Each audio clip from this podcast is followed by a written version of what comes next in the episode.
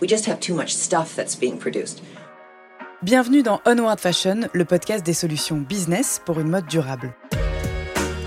Je suis Victoire Sato, cofondatrice de The Good Goods, le premier média francophone sur la mode responsable. Sur ce podcast, je reçois des femmes et des hommes porteurs de solutions pour accélérer la transition de la mode et du luxe. Outils tech, conseils de marques engagées ou en transformation, partage d'expertise, ce podcast est une bibliothèque de solutions concrètes, centralisées et immédiatement disponibles pour guider l'industrie vers un développement durable. Je vous donne rendez-vous tous les 10 jours sur la plateforme d'écoute de votre choix. Vous abonner à la chaîne présente le double avantage d'être notifié à la sortie d'un épisode et de nous soutenir en un seul clic. Nous avons également une newsletter business mensuelle à laquelle vous pouvez vous inscrire sur thegoodgoods.fr. Bonne écoute L'éloge du risque, c'est ce que fait Vestiaire Collectif depuis 12 ans.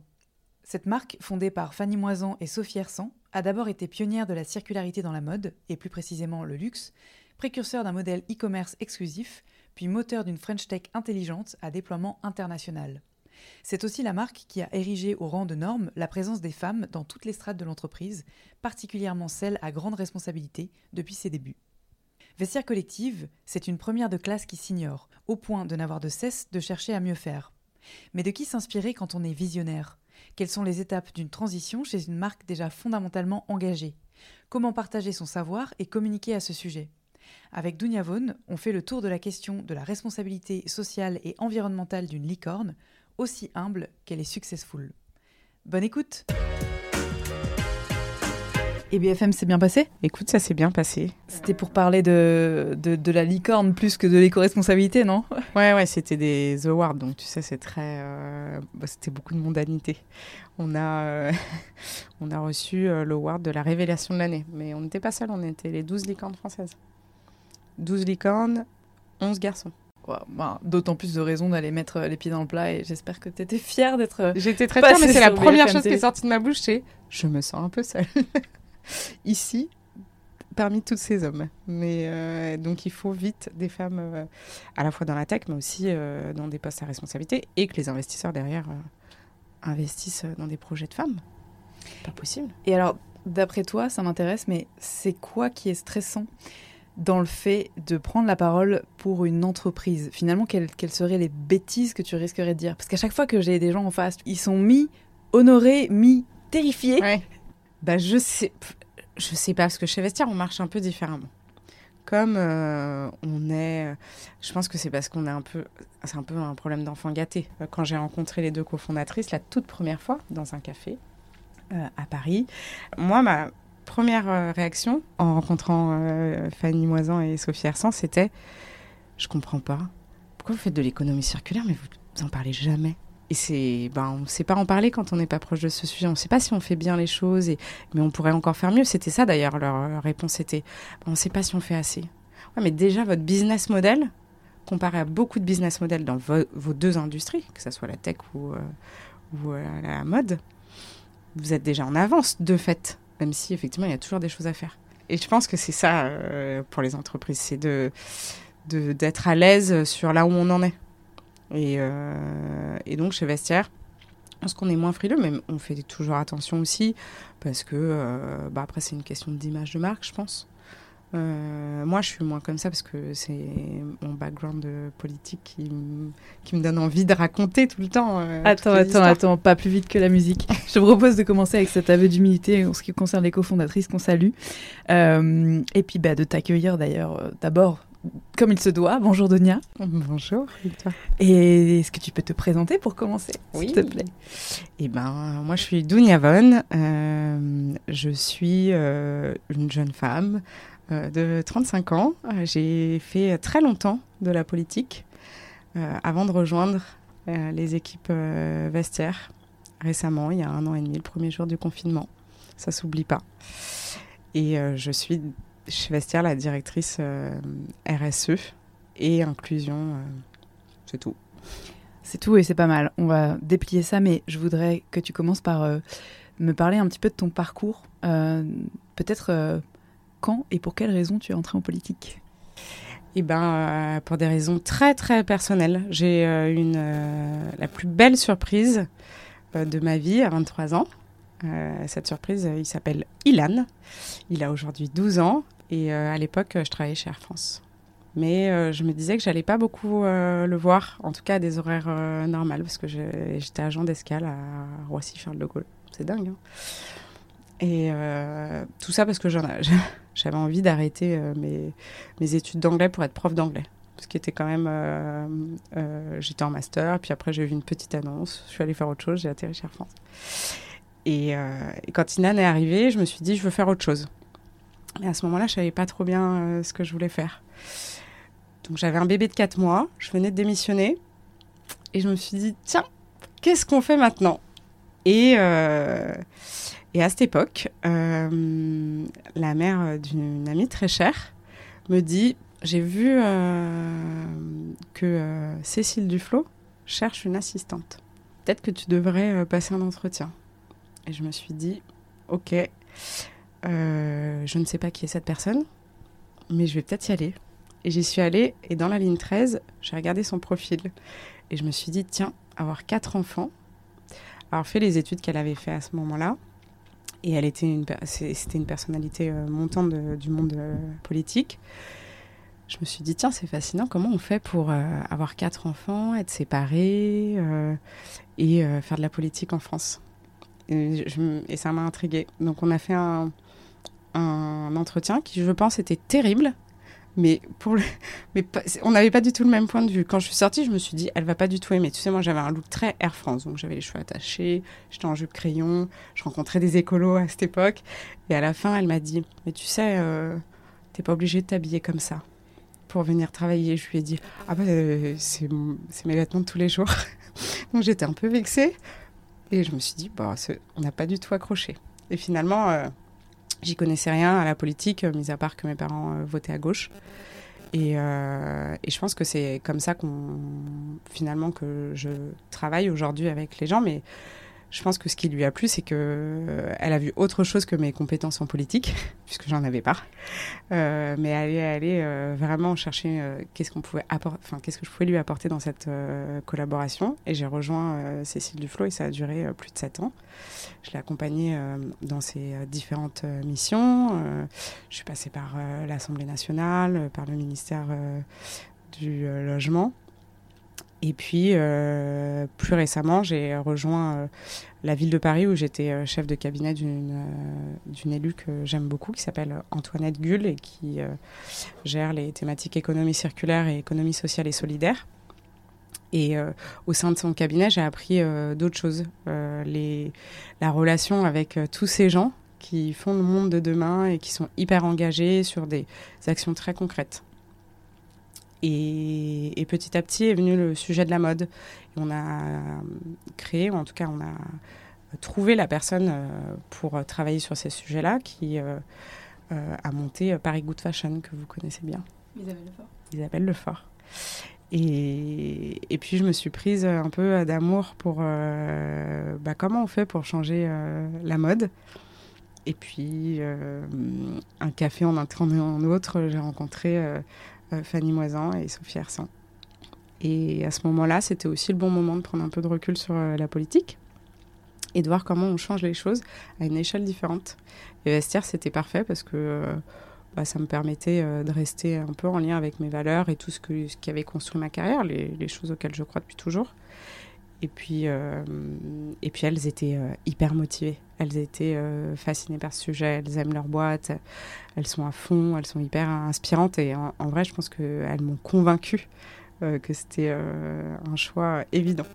Et un an et demi après, un an et demi après euh, je, suis, je suis toujours dans ma honeymoon parce que j'ai pas été déçue du tout. quoi. Est-ce que euh, tu sais ce qu'elles sont venues chercher? C'était un, café comme ça ou il y avait vraiment une intention de poste? Non, pas du tout. C'était un café euh, pour euh, comprendre un peu ce qu'on faisait, nous, à la ville de Paris, sur les questions de mode, ce qui se passait dans l'écosystème. C'était un peu... Bah, un peu un best practice sharing. Désolée pour le franglais, je vais essayer de le faire le moins possible. bonne pratique. Pas de souci, je fais la traduction.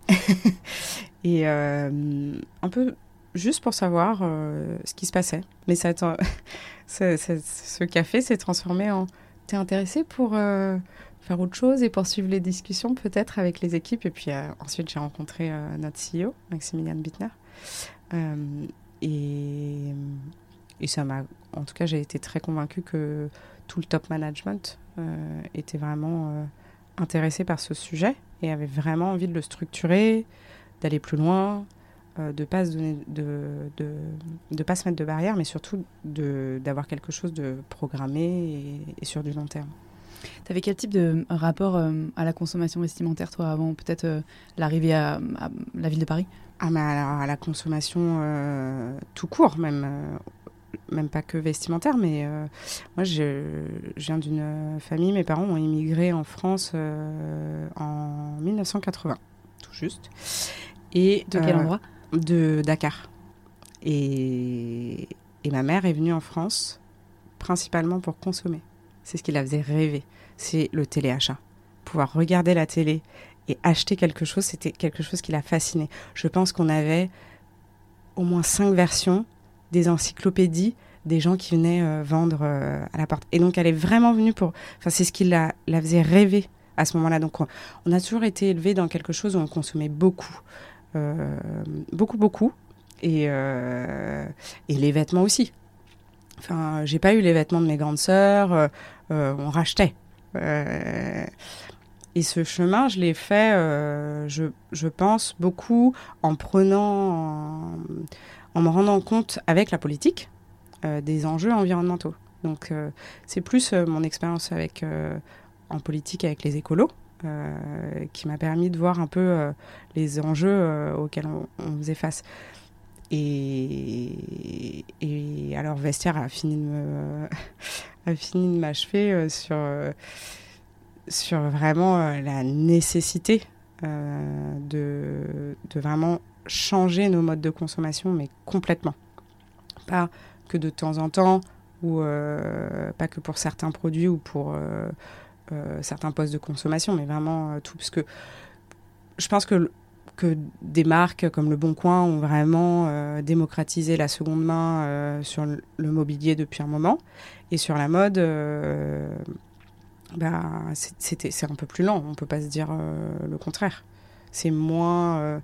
Il y, y a vraiment les amoureux de la mode qui vont chercher le vintage. Euh, tu as euh, ceux qui, euh, par nécessité financière, et puis, et puis moi, de toutes mes cultures, parce que mes parents ont émigré de Dakar, mais je suis, mon père est vietnamien, sénégalais, et ma mère est marocaine. Et, dans toutes ces cultures, la seconde main, c'est, c'est presque pas respectueux. On n'offre pas des cadeaux de, de seconde main. On n'offre pas un vêtement à un bébé qui a déjà été porté. donc il faut faire tout ce chemin-là. Euh, pour, euh, pour être à l'aise avec tout ça. Euh. et aujourd'hui, je ne sais pas, je ne peux, enfin, je ne sais pas acheter, pas seconde main. Même, même team. tu dirais que ton, du coup, ton bagage RSE, ton éducation est plutôt théorique? Et si oui, je veux bien savoir avec quelle source tu vois, tu t'es cultivé ou plutôt de terrain via les plutôt personnes de terrain. que tu as rencontrées Plutôt de terrain. J'ai jamais été vraiment beaucoup dans la théorie. Moi, j'aime vivre les expériences. Donc plutôt de terrain. Euh, parce que bon, j'en ai mis beaucoup sur le dos de ma mère, mais en contrepartie, sur la consommation alimentaire, par exemple, on était beaucoup, beaucoup. Euh, euh, on est 10 au total, mais enfin, on n'a pas tous évolué à la maison tous en même temps. parce qu'on a des grands écarts d'âge. Mais mes parents, mon père était dans l'alimentaire, enfin, il travaillait à Rungis, dans le poisson. Et, et sur la consommation alimentaire, par exemple, on, gâchait, enfin, jamais, mes parents détestaient gaspiller euh, la nourriture. Donc, euh, pour plein de raisons. Mais euh, je pense que on était, on faisait attention à certaines choses. Pas les vêtements, parce que c'est quelque chose, c'est un esprit différent. Mais donc ça, j'avais déjà quelques notions sur le gaspillage. et puis après, beaucoup sur le terrain avec avec ma vie avec euh, les écolos. Puis euh, évoluer aux côtés de Cécile Duflo, c'est plus que de la théorie, c'est vraiment de la pratique au quotidien. Mais euh, parce que y a, y a, c'était pas juste une collaboration, c'était vraiment une transmission. Je pense qu'on ce qu'on a vécu, elle était beaucoup, elle est beaucoup toujours dans le partage avec les gens qui l'entourent, et c'est ce qui a fait, je pense, une éducation hyper rapide sur tous les tous les enjeux à la fois environnementaux mais sociaux aussi. Est-ce que euh, je trouve ça hyper intéressant en fait que tu sois passée de quelque part son état de citoyenne, euh, pas très consciente, à euh, une activiste politique, puis infiltrant une entreprise. Alors infiltrant, ça fait un peu cheval de Troie, comme si c'était le voilà l'ennemi que tu allais infiltrer. En l'occurrence, c'est pas le cas, mais est-ce qu'à un moment donné, via cette, cette opportunité d'emploi, tu as vu euh, une manière de changer d'échelle et peut-être de changer d'impact euh, que, que, que, ne t'offrait pas la politique? Parce que finalement, tu aurais pu rester dans ce bord-là d'activisme associatif ou politique. J'aurais pu, j'aurais pu, et enfin, il faut dire la vérité, la politique restera toujours mon premier amour. Mais, euh, mais déjà, on a besoin de voir aussi, pour parler, des, pour parler aux gens et pour parler des gens, on ne peut pas ne pas vivre ce qu'ils vivent au quotidien. Et donc ce changement d'échelle euh, dans l'entreprise, c'est aussi important de voir, mais c'est quoi le quotidien euh, des Français? Euh, C'est quoi le quotidien en entreprise? Et quel est aussi le rôle de l'entreprise dans le changement? Le rôle des, politiques, il est très clair. Pour moi. Il, faut, il faut changer les choses de manière, sur plein de sujets, mais et on l'a fait un peu avec la loi anti-gaspi, mais il reste encore des choses à faire, à la fois pour le consommateur, euh, parce qu'il a un pouvoir. L'entreprise a un pouvoir aussi, un pouvoir financier, un pouvoir de, prendre une décision très rapidement, ce qui n'est pas le cas des fois en politique, parce qu'il euh, y a des strates de décision qui sont beaucoup plus épaisses, parce que c'est une machine qui, roule euh, plus lentement.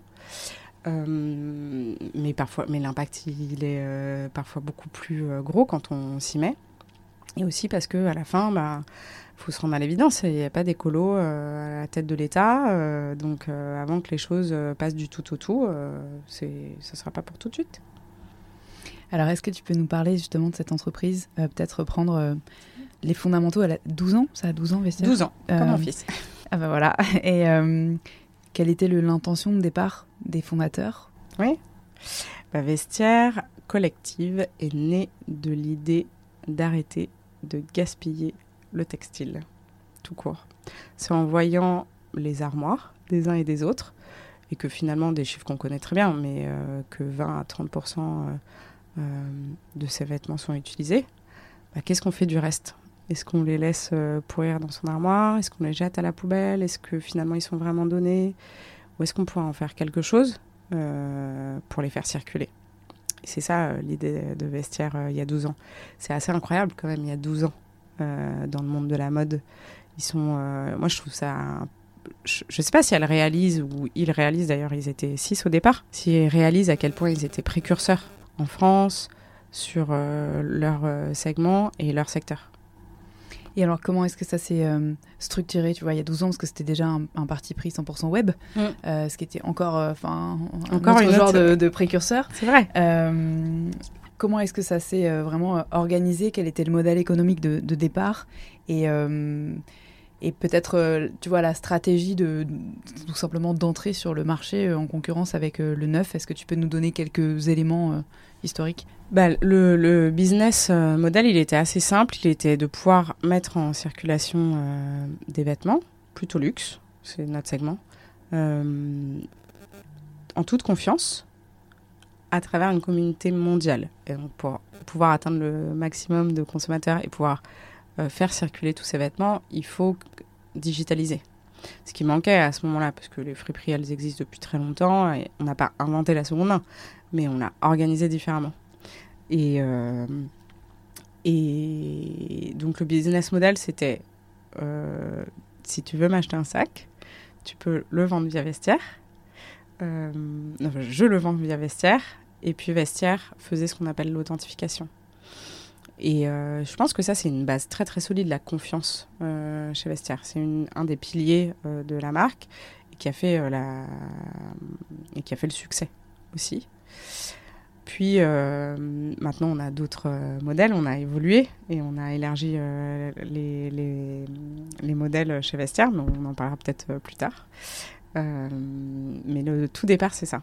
C'est de pouvoir authentifier vendre et acheter en toute sécurité des beaux vêtements durables euh, et moins chers.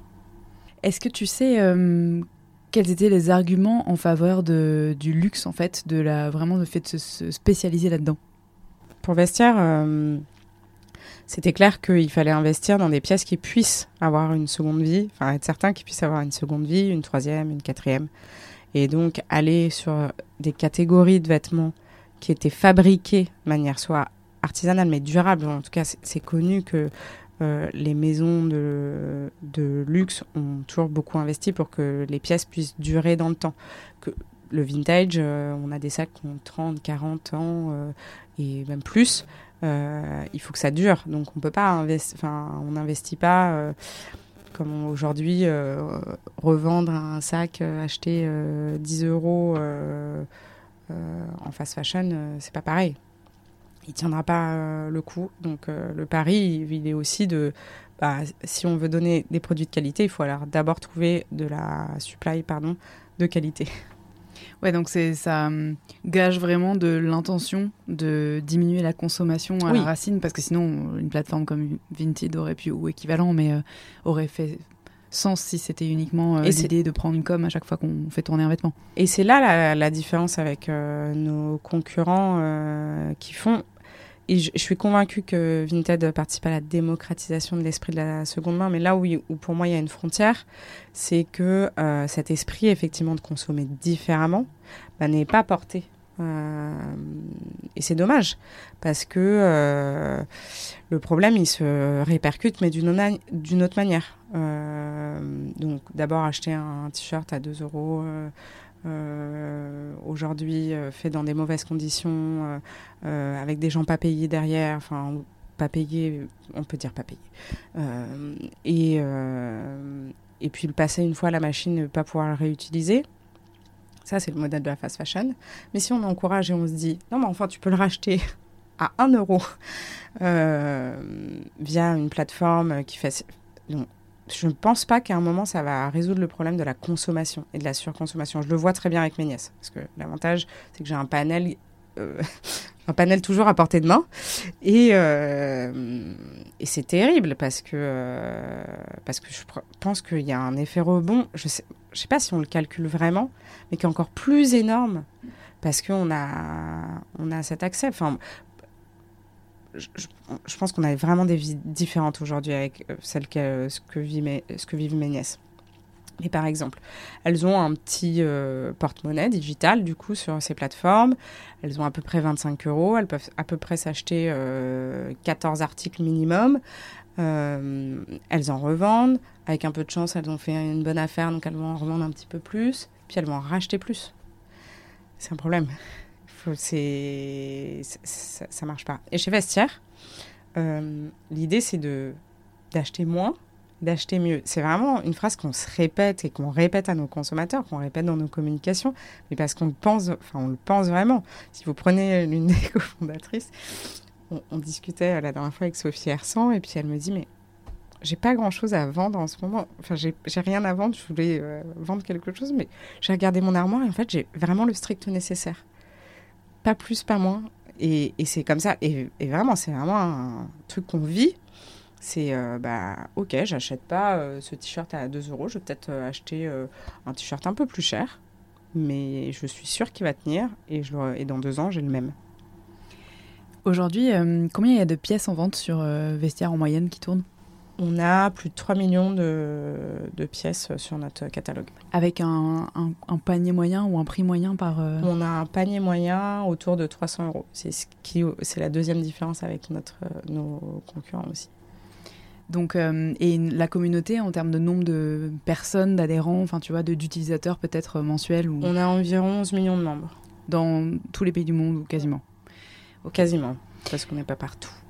Donc en pratique, euh, déjà peut-être pour parler du côté B2C, euh, le modèle est un peu resté le même, si mm. ce n'est que l'authentification, je crois, est optionnelle. Euh, maintenant, on peut faire des envois directs, mais donc on peut mettre un objet en vente, enfin un, article en vente, qui, qui fera l'objet d'une ponction de commission par vestiaire. C'est comme ça que vous vous rémunérez en partie.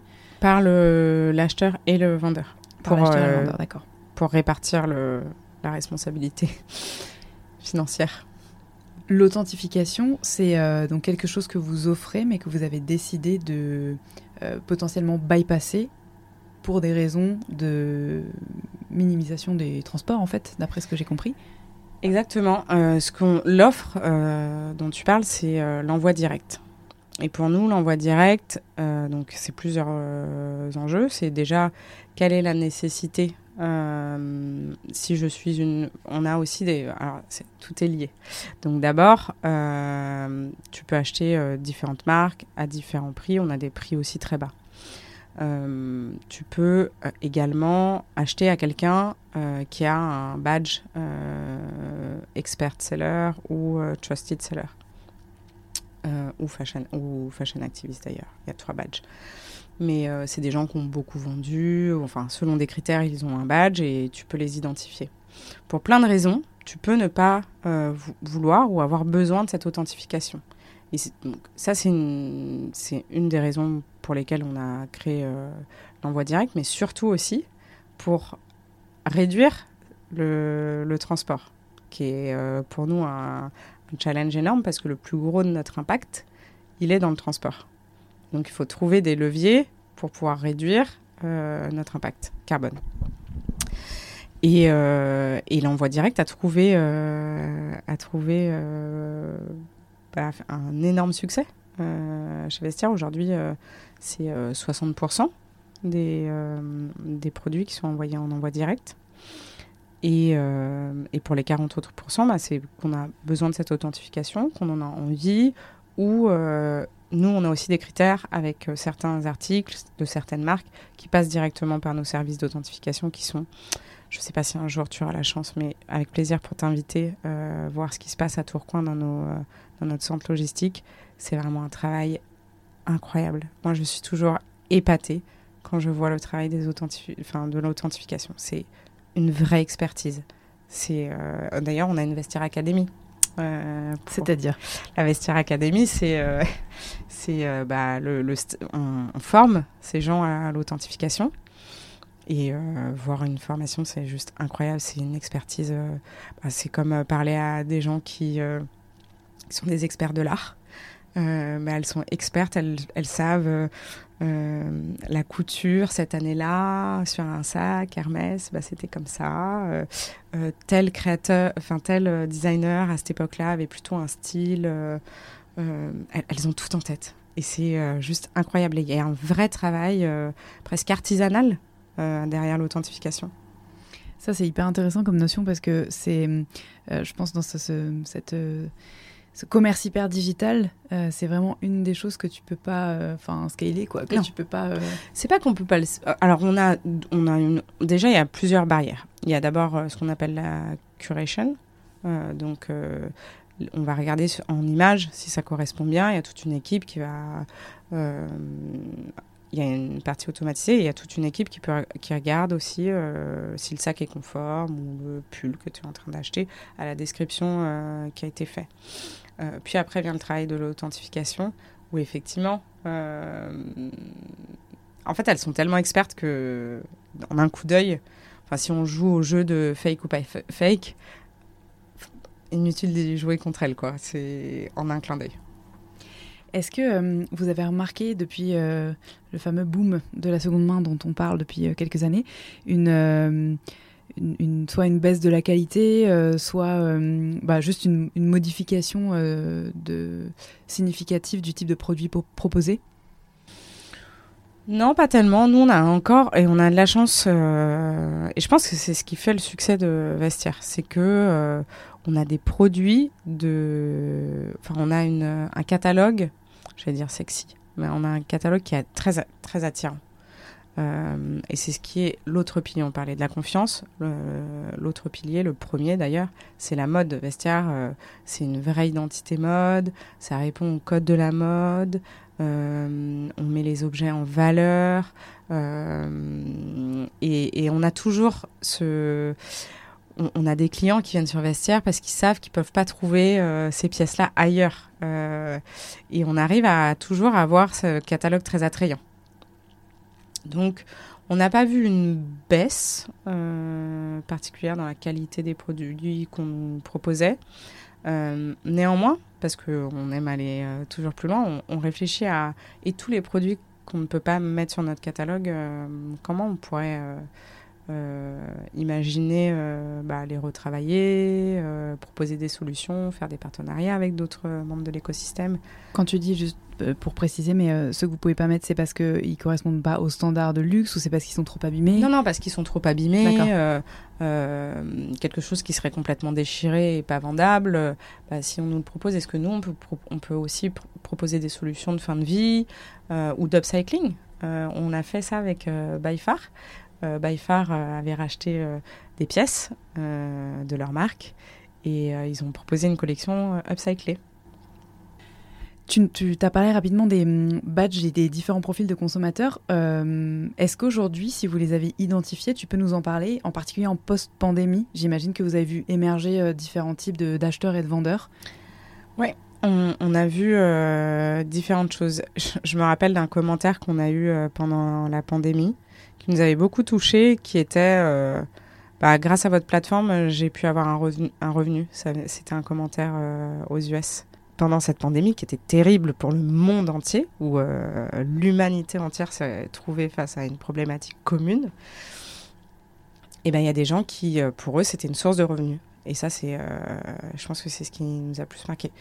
Enfin, ce qui m'a le plus marqué moi. Euh, mais post-pandémie, oui, on a vu euh, la jeune génération beaucoup se mobiliser, enfin se mobiliser, en tout cas euh, vraiment adopter cette, ce style de vie, donc de changer de consommation, de ralentir un peu. C'était vraiment ce sentiment de ralentissement. Mais je pense que ça, tout le monde l'a vécu de manière différente parce que c'était une vague de l'Asie jusqu'aux US, mais tout le monde à un moment donné a eu l'obligation de ralentir et de regarder ce qui était vraiment euh, la réalité de notre vie. C'était est-ce qu'on avait vraiment besoin de ces milliers de vêtements dans nos armoires Ou centaines, disons, pour pas exagérer Eh bien non. Et donc, euh, la pandémie, en tout cas, elle a eu euh, ce... J'en vois pas beaucoup des points positifs, mais en tout cas celui-ci, de vraiment nous faire un travail éducationnel sur notre consommation, notamment de vêtements. C'est pour ça, je pense que ça explique beaucoup l'engouement de la seconde main. pour pour, mettre les, pour arrêter de gaspiller ou de faire dormir dans les armoires. Ça, ça a été le premier, euh, la première chose. Puis après, l'impact économique que ça a eu et aussi, il faut pas se mentir, hein, les gens chez euh, les clients chez Vestiaire ne viennent pas. La première raison n'est pas parce que c'est la mode responsable. C'est d'abord parce que c'est plus euh, affordable, c'est accessible. accessible. Les prix sont plus accessibles, mais je pense que c'est un, juste un, un point d'entrée parce que on les, ils viennent parce que c'est plus accessible. Et puis nous, on a ce travail et on considère que c'est notre responsabilité de les éduquer sur tous les autres enjeux. Donc, on a des communications qui leur disent il faut buy less, buy better, acheter moins, acheter mieux. On a des communications aussi pour euh, euh, via nos réseaux sociaux. C'est pas que de la mode, c'est aussi beaucoup de contenu éducationnel sur, vous savez, ce qui se passe euh, quand on achète des articles de fast fashion pour les femmes, majoritairement à l'autre bout du monde. Est-ce que vous savez où ces vêtements finissent, dans quel pays et, et, et, comment? Donc, euh, on, se, on prend cette responsabilité de, d'éduquer aussi et pas simplement de dire bah, c'est super ce qu'on fait, on fait de la seconde main, on achète et on vend sur vestiaire. Le, discours, il va, il, va beaucoup plus loin. Et parce qu'on y croit que c'est comme ça qu'on va aussi les convaincre qu'il y a un geste derrière. Et par ailleurs, on voit, euh, nous on fait une euh, étude tous les ans avec le BCG, et, et, et on voit euh, l'évolution des comportements euh, des consommateurs. Ils sont de plus en plus à avoir en tête euh, ce côté protection environnement et arrêter de, l'esclavage moderne au, bout du monde. Hum, mais c'est un travail sur du long terme, je pense. Est-ce que euh, justement tu peux nous parler peut-être euh, de, des différents profils euh, à l'échelle internationale? J'apprenais récemment qu'en Chine, t'en parlais un peu de, de, ton enfance et ton background. la seconde main, c'était hyper mal vu. En fait, c'était quelque chose qui était un peu honteux. Et aujourd'hui, on voit qu'il y a une fissure en Chine entre la très jeune génération euh, bon, qui pour le coup achète notamment de la fast fashion et des choses comme ça et revend euh, sur des plateformes telles que Alibaba, mais euh, a un rapport vachement plus détachés à cette consommation circulaire. aux US, au UK, c'est encore très différent. à quoi ça ressemble? Est-ce que tu peux nous profiler un peu géographiquement les users? Eh ben, ouais, forcément en Europe, on est plus avancé sur la question de la seconde main. Mais pourquoi, pourquoi ça? bah, c'est justement ça. Mais en fait, euh, moi, j'ai du mal à critiquer euh, le fait que euh, ailleurs ça soit différent, parce que je pense qu'aujourd'hui, on a le luxe de pouvoir penser comme ça, parce qu'on a pu avoir, enfin, on a vécu un moment de surconsommation. Donc maintenant, on peut se poser la question ah mais peut-être qu'on faisait pas la bonne chose. Mais maintenant qu'on a tous surconsommé, on explique au reste du monde, en tout cas à d'autres parties du monde, euh, hop hop hop, c'est pas ce qu'il faut faire. Mais il faut se rappeler que dans ces pays émergents, euh, bah, la, la, je pense à l'Inde ou la, la middle la classe moyenne, et euh, a émergé il n'y a pas si longtemps que ça finalement et que l'accès à cette consommation elle est un peu elle est récente quand on regarde l'histoire du monde. Hein. Euh, et, et donc, bah, c'est un comportement humain. Donc, le rôle des marques, euh, le rôle des politiques, justement, euh, c'est du coup de vraiment faire de l'éducation, de pouvoir dire que bah, là, il est plus l'heure euh, à la consommation. Mais j'ai toujours, je comprends en fait ce, ce, système de bah, maintenant qu'on a accès à un peu d'argent, maintenant qu'on peut un peu euh, euh, en profiter, bah, on a envie d'acheter. Mais c'est un comportement naturel. Nous, on, veut, et d'ailleurs, ça fait partie la levée de fonds, nos levées de fonds de cette année, elles sont beaucoup aussi sur. Enfin, l'idée de, de, ces levées de fonds, c'est aussi de s'étendre dans des nouveaux marchés. Donc j'espère qu'on fera, on fera euh, partie de ces acteurs qui démocratisent, qui éduquent, euh, qui font en sorte qu'on que justement la relation à la fast fashion ou la relation à la surconsommation, bah, on contribue à faire cesser tout ça, en tout cas à drastiquement diminuer ces comportements. Tout à l'heure, tu as mentionné euh, la, diversification de, du modèle, au moins en partie. Euh, vous travaillez maintenant en, B2B, euh, donc tu as, parlé de, je crois que c'est by far, la revalorisation sous forme d'upcycling, mais il y a plein d'autres manières de bosser avec les marques.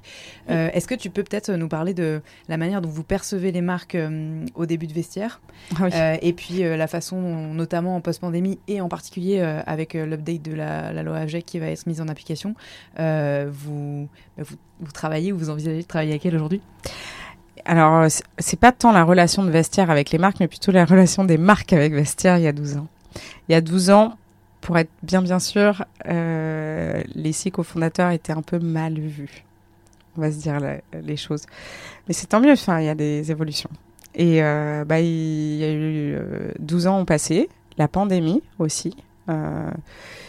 Et forcément, aujourd'hui, un business linéaire peut pas survivre. Enfin, plus personne peut se mentir. Plus personne peut se dire, bah, le business model que j'ai aujourd'hui, il peut continuer encore des années et il n'y aura pas de problème. Et c'est là où Vestiaire euh, a toujours voulu, mais maintenant peut aussi apporter son expertise euh, pour ses marques et faire rentrer la circularité, parce que finalement, c'est un métier. Euh, c'est difficile pour une marque Ils ont produit, ils ont donné un prix à ces articles, mais c'est quoi le prix de revente d'un article? Quand on a, enfin, nous, on a gagné cette expertise. On, a, euh, comme ce qu'on appelle en France, c'est l'Argus. Euh, bah, on a l'Argus des sacs à main, des, euh, bijoux, de... et donc on a cette capacité de à donner une valeur en seconde main à des articles qui, bah, en sortie de boutique, ne sont plus euh, dans le scope des marques. Donc c'est comme ça qu'on apporte de la circularité. Et ce nous, on a créé, c'est Resell as a Service. c'est donc comment nous, on peut donner notre service de seconde main avec des marques, mais pas en marque blanche. Il ne s'agit pas de juste euh, aller euh, implémenter euh, une quelconque API, sur un site, mais plutôt comment on leur apprend et, comment on fait un vrai échange de bonnes pratiques. donc, les marques, là, on a fait des pilotes avec Alexander McQueen, My Teresa. Euh, et le troisième, je ne l'ai plus en tête, mince. Me faire taper sur les doigts par les pierres. Euh, bah, je ne le retrouverai pas, c'est pas grave. Euh, et, euh, et, en tout, et, et ça, c'est plutôt un succès. Euh, Alors attends, parce que je veux bien que tu m'expliques comment ça marche. Oui, tu m'expliques ça pas une marche API, c'est un accompagnement, mais en même temps, C'est un j'imagine partenariat. qu'ils ne revendent pas donc sur leur propre plateforme, même Non, les estampillés sur- vestiaires. Ils revendent sur notre. Alors, c'est des partenariats euh, brandés. Mhm. Euh, donc, ce qu'on a fait avec Alexander McQueen, c'est Alexander McQueen avec Vestiaire. L- eux proposent une, euh, un rachat euh, sur leur, à leur base client. Ils rachètent, euh, prenons l'exemple des sacs à main. Donc c'est vraiment du post-consumer, hein. c'est pas du, du dead stock, c'est pas des invendus, c'est Nous, pas on les photos. D'accord. Non. Non, non, nous, on- je le dis de, de manière assez ferme parce que, euh, parce que non, on n'est pas des stockeurs. Euh, on ne sera pas, parce que ça, ça ne règle pas le problème de la surconsommation aussi. Mais, euh, mais du coup, non. Les, consommateurs, ils ont acheté, bon, as acheté un sac chez Alexander McQueen et Alexander, McQueen te rappelle et te propose de te racheter son, ton sac. Et ensuite, euh, donc ça c'était le premier pilote. euh, et ensuite, on les revend sur notre plateforme. On leur donne un prix à ces articles. On les revend sous euh, l'étiquette euh, Alexander McQueen. euh, et bien sûr, authentifié par Alexander McQueen dans les, dans les boutiques ou en digital si on avait proposé quelque chose de digital. En l'occurrence, là, c'était dans les boutiques. Et ce qui est drôle quand on parlait de le rapport il y a 12 ans, c'est qu'il y a 12 ans, bah, tout le monde les prenait pour des fous. Et aujourd'hui, bah, les marques font un peu la queue pour participer à, à Resell as a Service. Et c'est et euh, c'est- ça qui est, euh, qui est génial. C'est que bah, nous, après, euh, là, dans mon département, nous, ce qui nous intéresse, c'est de savoir, quel est l'impact évité en faisant entrer cette circularité Comment on, on va participer à vraiment faire entrer la seconde main dans des vers des populations de consommateurs qui peut-être achètent que seconde main, on ne sait pas encore, mais justement, on veut, aller, on veut pouvoir profiter aussi de ces, euh, de ces partenariats pour comprendre comment on peut euh, amener ces consommateurs de première main vers de la seconde main et changer leurs habitudes de consommation euh, et de continuer et de vraiment se mettre. En plus, je pense que se mar- bon, je sais pas, peut-être que c'est que nous parce qu'on est, on est, euh, on est déjà bien informés, mais euh, je sais pas quand on achète seconde main, il y a, y a plus trop d'intérêt d'acheter première main. Mais enfin, ça c'est peut-être que moi. Non, en effet, euh, mais je, je vois plein de d'avantages, c'est vrai, euh, pour le- les marques. Effectivement, tu as le côté enfin, génération de, de valeur sans produire de nouveaux produits. Ça, ça leur permet de faire transiter, j'imagine, leur propre modèle économique, parce qu'un des problèmes majeurs, euh, et la raison pour laquelle elles vous approchez pas, c'est qu'elles pensaient qu'elles allaient jamais rien gagner sur le second marché. Or, a priori, Or, quand les boutiques déjà, ont fermé, on s'est bien rendu compte qu'il y avait un petit problème. Voilà. Qu'il fallait peut-être trouver de l'argent ailleurs. et pas être aussi dépendant de ces chaînes de valeur euh, Mm. éclatées à l'international euh, assez fragiles. Euh, il y a aussi le côté, donc tu l'as dit, récupération de data et euh, compréhension euh, ben, de ce nouveau monde, euh, mais c'est vachement compliqué parce que c'est un monde en marche, on est en train de structurer tout ça. Enfin, la, la transition vers le circulaire, euh, c'est une recette que, qu'on, qu'on est en train de tester. Bien sûr, et c'est pour ça qu'on les accompagne, parce que nous, on a notre expertise de 12 ans. Et puis, euh, eux, ils ont besoin de comprendre comment ça fonctionne. Donc, euh, euh, mais Ça, nous, c'est c'est des- tant- pour nous, c'est pardon, pour nous, c'est tant mieux si. euh, Enfin, l'idée, c'est de vraiment faire la- rentrer la circularité dans leur business model linéaire. C'est pour le coup, resell as a service, c'est vraiment un truc très simple. C'est comment, à quel moment on peut faire entrer dans la circularité là où il y avait rien du tout. C'est ça le premier step. Ça veut dire que donc, ce sont des datas euh, que, vous, que vous partagez avec eux sur les différents profils de conso. J'imagine de toute façon la rapidité de, de vente de tel modèle versus Là, un on autre. réfléchit à la. à- à- on n'a pas encore testé, euh, cette, Mhm. euh, mais on devrait le faire avec les prochaines marques qui, qui arrivent et qui vont faire des partenariats. L'idée, c'est de comprendre à la fois est-ce que euh, l'effet de substitution de- d'acheter de, la seconde main. Euh, est-ce que quand j'achète de la seconde main, enfin déjà déjà, est-ce que je vais aller acheter de la seconde main en ayant fait cette première expérience de vente? Est-ce que en achetant de la seconde main, ça m'a empêché d'aller ach- acheter euh, de la première main? Euh, Ça, c'est ce qu'on appelle l'effet de substitution. Et est-ce qu'il y a un, un- taux de déplacement? C'est bizarre comme ça, mais est-ce qu'il y a un taux de déplacement de ces consommateurs de première main vers de la seconde main? Euh, et jusqu'où il va. Donc c'est des premières hypothèses qu'on fait parce que, bah, comme tu dis, c'est un marché qui euh, du coup évolue beaucoup. Et donc des études, on n'en a pas beaucoup euh, sur l'effet de substitution, notamment on en a une anglaise mais qui date de 2013, donc c'est très vieux. Donc nous, on essaye aussi d'avoir un peu tout c'est vrai qu'on se sent très responsable chez Vestiaire, mais du coup, on se dit, bah, si on veut faire avancer les choses, il faut aussi des vrais data. Donc, au doigt mouillé, on sait que c'est c'est mieux, mais quelle est la réalité? Euh, quand on va chez Back Market, par exemple, quand on achète un portable, bah, on ne va pas en racheter un, la moitié d'un deuxième euh, euh, demain ou même un deuxième demain. Donc on a plutôt un, un pour un. Instinctivement, je le dirais, n'y a pas d'études, à l'appui, mais mais c'est pas pareil dans les vêtements parce qu'on en a plusieurs. Ça, et puis tu as le, côté vêtement qui n'est pas consommé par nécessité versus un téléphone portable, voilà, qu'a priori tu remplaces euh, ou n'importe quel objet tech. Enfin bon, ouais, tout, tous, euh, comment dire, tous nuances, mais tu vois ce que je veux dire. Et puis, as, euh, je trouve aussi l'intérêt d'avoir des ambassadeurs première ou seconde main plus nombreux parce mm. que McQueen typiquement enfin moi je je me suis jamais rien acheté de cette euh, marque, a fortiori, enfin neuf. Euh, mais si demain j'achetais quelque chose de seconde main, je serais une, euh, une ambassadrice de plus qui n'aurait pas existé sur le premier marché. Moi, j'ai acheté d'ailleurs mon premier artiste, un, McQueen, sur Vestiaire, et que j'aurais pas acheté en première main. Euh, et donc, je pense que ça va aussi effectivement euh, bah, faire, connaître ces enfin, faire connaître ces marques à d'autres consommateurs qui ne connaissaient pas, qui pour, plein de raisons, ou qui n'avaient pas les moyens d'aller acheter euh, vers ces marques. Donc, il y a aussi effectivement un autre public qu'on atteint quand on fait de la seconde. Je, ne t'ai pas demandé tout à l'heure quand on parlait des consos, mais si euh, tous les acheteurs étaient des vendeurs et vice versa. Non, tous les acheteurs ne sont pas des vendeurs chez Vestiaire. On a, on a, euh, on a à peu près 20% qui font les deux. Le reste est soit acheteur, euh, soit vendeur.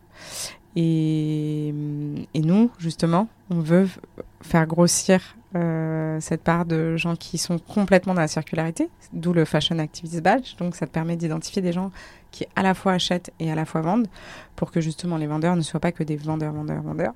Et pareil pour les acheteurs.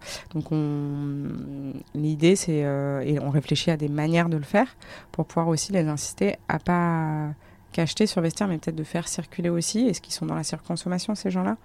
Est-ce que tous nos sellers, euh, c'est des gens qui vont acheter première main euh, Et quelles sont les raisons? Donc ça, c'est des trucs qu'on essaye de creuser pour pouvoir après trouver des leviers pour qu'ils soient plus nombreux à être vraiment, vraiment dans ce cercle plus vertueux. Et est-ce que tu dirais que vos consommateurs, quels qu'ils soient, acheteurs ou vendeurs, sont des repeat buyers ou sellers? Ou est-ce qu'il il y a une majorité de one-shot Non, on a plutôt des, euh, on a des cohortes plutôt de, repeat, ce qui fait euh, heureusement.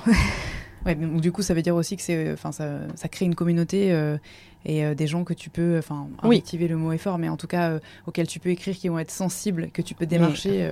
On l'a pas répété, mais c'est donc le troisième pilier de Vestiaire, ah. la communauté. et ça, c'est vraiment peut-être aussi l'esprit des cofondateurs au départ. Hein. C'est vraiment une communauté de gens. C'est, euh, je dirais pas une grande famille, mais c'est vraiment comment. Euh, ce qui était l'idée de départ des réseaux sociaux, euh, mettre les gens dans une communauté pour pouvoir échanger. bon, après, il y a les dérives, mais, mais nous, c'est vraiment comment on fait pour avoir une grande communauté qui puisse échanger, puisqu'on a assez de vêtements. Je l'apprends pas, et surtout pas dans ce podcast. on a assez de vêtements pour se vêtir encore de nombreuses années. On va bien sûr avoir quand même besoin de première main à un moment ou à un autre, mais en tout cas pas à ce rythme-là. Et euh, comment on fait pour avoir une communauté mondiale qui puisse échanger, tout en euh, ayant en tête euh, les enjeux de transport quand même, l'impact. Donc, on crée nous des, des, on, a des leviers, par exemple le local to local, donc acheter local. C'est marrant, acheter local seconde main. mais en tout cas, de euh, de faire en sorte que tu puisses choisir un sac Céline, par exemple, en France, mm. pas à Hong Kong. Euh, même si tu auras toujours la possibilité de le voir à un moment donné, euh, nous, on, veut inciter les gens à acheter au plus près de chez eux et pas des articles au bout du monde. Mais l'attractivité du catalogue n'est pas le même euh, forcément si euh, en, Europe euh, que c'est pas l'attractivité d'ailleurs c'est le nombre de concrètement de, produits Après, un autre facteur dissuasif, c'est la, douane. Qui peut aussi entrer en ligne de compte. C'est ça. tout à l'heure, tu as parlé de la réduction d'impact que vous mesuriez, en fait, essayer de faire des comparatifs entre voilà versus un achat neuf, euh, ce que ce produit a pu euh, permettre d'économiser euh, en termes d'émissions carbone. Est-ce que c'est quelque chose que, pareil, vous pouvez fournir aux marques? Par exemple, si McQueen vous dit, bah, est-ce que, notamment pour faire la démonstration auprès des consos de mes efforts environnementaux, je pourrais avoir des données sur... On, le travaille, on va le travailler de manière plus précise avec la prochaine marque. Et on va être en capacité de le faire un peu a posteriori. Mais nous, ce qu'on a fait déjà, et c'était euh, l'un de, des, c'était vraiment de comprendre le paysage. Euh, donc, en arrivant chez Vestiaire, il fallait mesurer. C'est euh, le départ de toute bonne stratégie RSE, j'imagine. mais donc, on a mesuré. On a, mais nous, on a mesuré beaucoup de fois et de manière différente. Donc, l'analyse du cycle de vie de Vestiaire, ça coûte quoi à la planète? D'acheter un article en passant par vestiaire. Donc avec les employés, avec euh, l'utilisation de, ton application, de mon ordinateur pour gérer euh, le, la commande, de nos warehouses, donc vraiment toute l'analyse du cycle de vie. Donc ça veut dire, pour bien comprendre, que tu démarres en gros euh, le, ton, ton berceau, enfin ton cradle de cradle to cradle, quoi. Ça démarre au produit fini qui a déjà une première vie que vous avez chez vous en vente, et c'est à partir de là que tu mesures que tu, euh, en passant. Tu vas le lister. Ok. Tu vas prendre ton téléphone pour pour lister ton article. À partir de ce moment-là, euh, jusqu'à ce qu'on l'envoie, et enfin jusqu'à ce qu'il arrive d'ailleurs à l'acheteur. Et donc ça, c'était l'analyse du cycle de vie. Ensuite, euh, on a fait euh, dans cette analyse de cycle de vie, il y a une partie. Euh, on a d'ailleurs, on a travaillé avec la coopérative MU qui est extraordinaire, que j'adore, et on a regardé la partie. Ok, c'est quoi l'impact évité par article? On a fait cinq grosses quatre grosses catégories de produits. et du coup, en regardant différents indicateurs, et on, a un indicateur aussi moyen. Donc là, c'est l'impact évité par la production, enfin par la non-production du produit? Euh, Oui, c'est l'impact environnemental euh, éviter, alors tu prends plusieurs aspects. L'effet, donc on a quand même mis un petit effet de rebond parce que c'était pas juste, sinon on sait jamais. Même si nos, on voulait être un peu euh, conservateur, euh, mais en mettant, je suis pas mathématicienne et je suis vraiment très nulle à ce genre de calcul, mais l'idée c'est de faire l'effet de substitution et et le displacement rate, enfin et, l'effet et, la, production. Et donc, combien ça coûte de faire un produit neuf? Combien euh, Vestiaire coûte à la planète euh, juste le fait d'exister et d'être là? Et ensuite, euh, tu mets un petit effet de rebond un petit produit en croix et on est tombé sur des chiffres qui sont plutôt positifs forcément. Euh, parce que ben on évite. Euh, nous, on est parti de l'étude VRAP euh, de 2013 qui dit que 54, on évite la production de 54% d'un autre produit. Donc sur 100 t-shirts, 54 ne seront pas achetés en neuf. Et même si on pense, et c'est pour ça qu'on va travailler euh, différemment sur notre segment aussi, euh, là c'était euh, anglais et c'était pas sur les mêmes produits que ce qu'on vend chez Vestiaire. Donc c'est plutôt conservateur. On pense que nous, l'effet de substitution, il est un peu plus supérieur quand on va sur des produits plus chers et plus, et plus qualitatifs. Donc cette analyse de cycle de vie pour mesurer. et ensuite notre impact carbone pour euh, bah, surtout nos scopes. Et, euh, et, on a travaillé sur du coup notre propre impact carbone, mais aussi l'impact évité, euh, les, les, émissions évitées pour vestiaire, partie de, sur, les mêmes, sur les mêmes bases. Là, on a travaillé avec Deloitte. sur ces deux hypothèses. Donc, on a deux grandes courbes. Donc, quand, ce, qui, ce qui notre challenge, il est aussi, nous, on, grossit donc euh, les, les assessments euh, carbone qui sont faits euh, dans les entreprises. C'est souvent sur des entreprises qui ont une croissance un peu stagnante, en tout cas la même pendant longtemps. Et nous, on a des fortes croissances. Donc, on a fait, des, on a fait vraiment des, des grandes hypothèses en se disant, OK, comment on va faire pour continuer de croître, toujours réduire notre impact et en même temps augmenter euh, les émissions évitées. C'est assez intéressant. Euh, on arrive à un moment, à un équilibre euh, des deux courbes en 2025, si tout va bien et si notre stratégie est bien déployée. on arrive à trouver un équilibre sans pouvoir faire appel au offset. Autre sujet qui me fâche un peu. Mais, mais sans acheter des arbres. Euh, et tant mieux, parce qu'on veut, on veut que notre modèle, il soit, euh, nos efforts, on les fasse euh, là où on peut les faire, qu'on continue cette, de faire en sorte que les gens achètent moins et achètent mieux. Et si un jour on devait participer à des programmes de reforestation ou d'autres choses, tout ce qui est aujourd'hui proposé dans l'offsetting, ça sera parce qu'on a envie de le faire en plus et pas pour euh, se dédouaner de notre responsabilité et de l'impact qu'on crée en existant. Ça serait bête pour une plateforme de seconde main. Donc c'est une, euh, stratégie de, réduction avant la compensation. On va, on va détailler après euh, la feuille de route climat parce que c'est vraiment pour le coup ton, ton cœur de métier chez Vestiaire. Avant ça, j'avais une petite question euh, juste pour finir sur le B2B. Euh, en matière de, voilà d'authentification euh, et notamment d'authentification numérique des produits, le boom du moment concerne les NFT. Est-ce que vous avez un avis sur le sujet? Je sais que, à ma connaissance, en tout cas à l'heure actuelle, avec les entreprises qui fournissent la possibilité de développer des NFT sur des produits, il s'agit uniquement de neuf et il faut que ce soit la marque metteuses en marché qui émettent le NFT. Donc je ne sais pas de fait si c'est euh, possible sur Vestiaire, mais est-ce que tu peux nous en dire un mot? Mmh. Pour la raison simple qu'on n'a pas les données de production.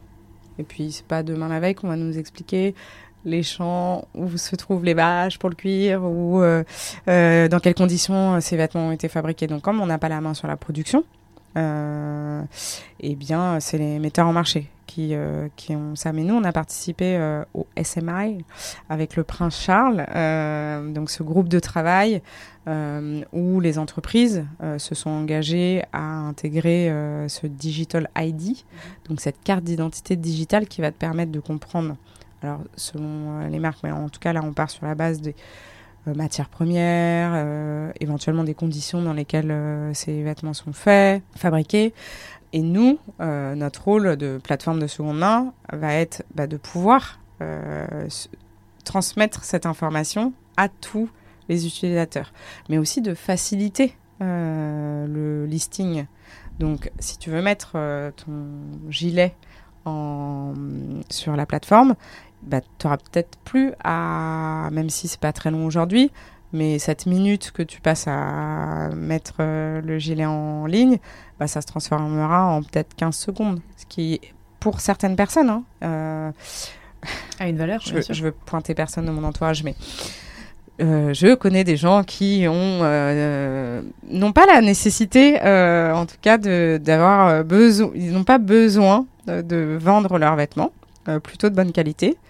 Euh, mais n'en ont pas l'utilité non plus. Et l'un des bloqueurs, c'est euh, le temps passé à, lister un article sur une plateforme de seconde main. Et si on arrive à, un peu casser cette dernière barrière, eh ben, je pense qu'il y a vraiment plein de gens qui s'y mettraient. Euh, ça ne veut pas dire qu'il ne faut pas donner, hein.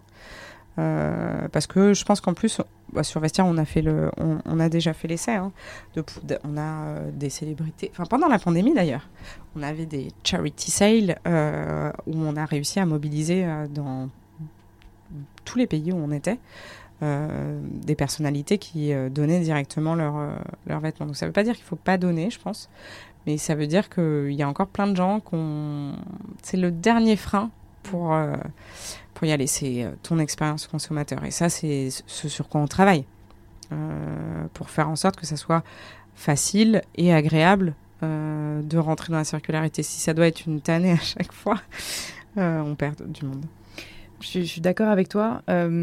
pour le coup, je pense que ça a un intérêt aussi, mais à plus long terme, parce qu'évidemment, si on considère que c'est des produits qui vont être, qui vont avoir une identité digitale euh, jumelles mis en marché aujourd'hui, d'ici à ce qu'ils soient revendus sur vestiaire, voilà, il va falloir euh, hein X mois ou années, mais ça permet une traçabilité qui cloue un peu aussi au pilori les marques euh, qui fabriquent n'importe comment en particulier dans le luxe, parce que ça existe, des produits de mauvaise qualité chez Mais- les marques et- de luxe, et que ça permet de bah, vraiment de, de tracer complètement l'origine du vêtement et de pouvoir montrer du doigt une production qui serait euh, pas suffisamment quali pour être pérenne dans le temps, tu vois. Mais, mais oui, oui, oui. Euh, Et tant mieux. C'est euh, de, de s'assurer. Enfin, c'est aussi, euh, pour moi, là, c'est euh, plutôt le rôle des marques, mais c'est vraiment cet esprit de transparence. Nous, on a envie d'être transparent, mais enfin, la transparence, elle a une limite parce que euh, on ne connaît pas les. euh, elle a cette limite-là. Et justement, on pourrait être totalement transparent avec les consommateurs. Et je pense que pour. On, on dit beaucoup, oui, mais enfin, euh, les jeunes, les jeunes ou les consommateurs de manière générale, ils aiment euh, acheter ça. Non, c'est pas vrai. C'est comme le bio. hein, euh, il y a des années. Je pense que personne n'a envie de faire manger des produits chimiques à ses gamins. Euh, mais on en a. Enfin, déjà, faut être informé. Euh, il, faut pouvoir, il faut faire en sorte que ça soit accessible. Et alors aujourd'hui, on a vraiment fait des avancées incroyables euh, là-dessus. Mais c'est pareil pour les consommateurs, ils ont envie de consommer différemment. Bah, je pense que une fois que tu sais que, enfin, personne n'a envie de se dire ah oui oui, je suis très fière de porter un t-shirt qui a été fait dans des conditions atroces par un enfant de 5 ans. Je j'en connais pas beaucoup des gens comme ça. Euh, mais il faut donner l'opportunité et la transparence. Et donc cette information, on la doit aux consommateurs. On- on- et je pense que c'est tant mieux. Tant mieux que ça fasse bouger les lignes euh, en même temps. Et c'est pour ça qu'on était assez fiers de cet engagement euh, au sein de cette, euh, ce groupe de travail. C'est qu'on s'engage à partager de l'information avec le consommateur et de le partager sur euh, du long terme. Et en plus, l'avantage avec euh, ce- cette ce- la digitalisation de tout ça, c'est qu'il n'y a pas de limite. On pourra mettre euh, les matières premières, on pourra mettre qui le fabrique, où, dans quel pays, enfin tout quoi. J'étais, euh, du coup, j'ai un peu euh, coupé l'herbe sous le pied. euh, on, on parlait de compensation carbone et on allait enchaîner sur la, la feuille de route climat. Je veux bien que tu, bah, que tu prennes le temps de m'expliquer justement la stratégie RSE que tu as mis en place depuis un an et demi. Oui. Il y a différents, différents piliers, je crois, sur la sustainability, mais aussi sur l'inclusion. Je, je te laisse le prendre par le, le bout que tu veux. Ok. Eh ben, j'aime le challenge. Donc, euh, on, sait, je sais, bon, c'est peut-être la, pandémie aussi. hein. Je t'ai dit, j'ai rejoint le premier jour du, confinement. Donc, cette stratégie, elle est autour de, quatre piliers. Euh, on, on rentrera en détail, mais pour avoir une idée, c'est un peu, imagine des cercles concentriques qui vont de l'interne de vestiaire jusqu'au plus externe, qui est vraiment l'industrie euh, et les organisations qui parlent ou qui pensent à la mode de demain. Euh, et, voilà comment on a construit euh, cette euh, stratégie. C'est évidemment comment on peut toucher tous ces cercles en même temps. L'idée, c'est pas de se dire bon, on se concentre sur de l'interne et puis on verra plus tard. Non, non, on fait vraiment tout, tout en même temps. Et c'est ça qui est génial aussi, je pense. J'ai pas beaucoup de points de comparaison, mais chez Vestiaire, en tout cas, on se donne vraiment les moyens d'agir euh, en même temps euh, à des endroits différents et vraiment se donner les moyens de mettre en place. Donc l'idée c'est de euh, ça part de je vais essayer de les faire en français parce que je les fais beaucoup en anglais mais d'établir les standards. Donc c'est là où on fait vraiment le plus en interne. Là, on est plutôt sur une partie sociale et sur la partie environnementale, par exemple, comme B Corp. Euh, c'est vraiment de poser euh, les bases, les standards et euh, crédibiliser tout ce qu'on dit. Ne pas se dire, bah super, on fait les choses bien, mais plutôt se servir de, tiers pour, euh, pour valider euh, no- notre business model, nos, euh, nos, stratégies. Ensuite, tu as vraiment un pilier qui est autour de la réduction de climat. Et euh, notre stratégie pour le climat, pardon, est réduction carbone. Euh, et qui est là pour le coup, comment on réduit notre impact, euh, comment notre stratégie climat, euh, on va y arriver en 2025, ce qui est dans pas longtemps. Enfin, on va y arriver. On va pouvoir toujours s'améliorer après, mais en tout cas, on a un premier euh, t- touch point à ce moment-là. Et euh, le troisième euh, pilier, euh, c'est de donner le on appelle ça donner le pouvoir à la communauté mais finalement comment on donne les clés euh, et le pouvoir à notre communauté pour avoir la meilleure attitude, euh, en tout cas la plus responsable, la moins impactante pour la planète? Comment on fait pour donner, bah, mettre des fonctionnalités en place euh, sur notre plateforme pour pouvoir avoir le choix, pour, pour pouvoir développer notre offre de transport, de livraison, tout ça? Et puis aussi beaucoup sur le marketing, comment on peut euh, faire autre chose que juste dire euh, acheter et vendre, c'est quoi nos autres messages. Et euh, enfin, le dernier pilier qui est plus tourné vers l'écosystème, c'est bah, ce, dont on a parlé, Resell as a Service, donc comment on fait des partenariats avec les marques pour les faire entrer dans la circularité. Et d'un autre côté, avec les organisations, les politiques, les associations, comment on participe à ce changement en faisant partie de la discussion et des décisions quand on peut et quand on y est invité. Euh, et ça, euh, voilà, ça c'est toute la stratégie euh, de chez Vestiaire. Pour être concret, peut-être sur deux points, ça m'intéresse de savoir dans ton, ton axe carbone neutral en 2025, quels sont peut-être les grands, les grands jalons ou les grands sous-piliers de, de, la stratégie. Et puis, deuxièmement, la partie, en ce qui concerne la partie euh, euh, peut-être euh, enfin avis consultatif ou décisionnaire dans les, dans les, les, prises de position gouvernementales, enfin quels sont les réseaux, tu vois, et quelles sont les, institutions avec lesquelles vous dialoguez? Alors sur la, partie réduction de carbone, nous, on, je te l'ai dit, notre, le gros de l'impact, c'est le transport. Plutôt évident pour une plateforme. et aussi, un autre enjeu qui est la tech. Donc c'est plutôt simple finalement, c'est réduire notre, notre j'essaie de le traduire en même temps, notre split, le partage entre euh, la route et l'aérien, euh, développer l'offre euh, locale et encourager l'envoi direct dès qu'il est possible et quand c'est possible, sans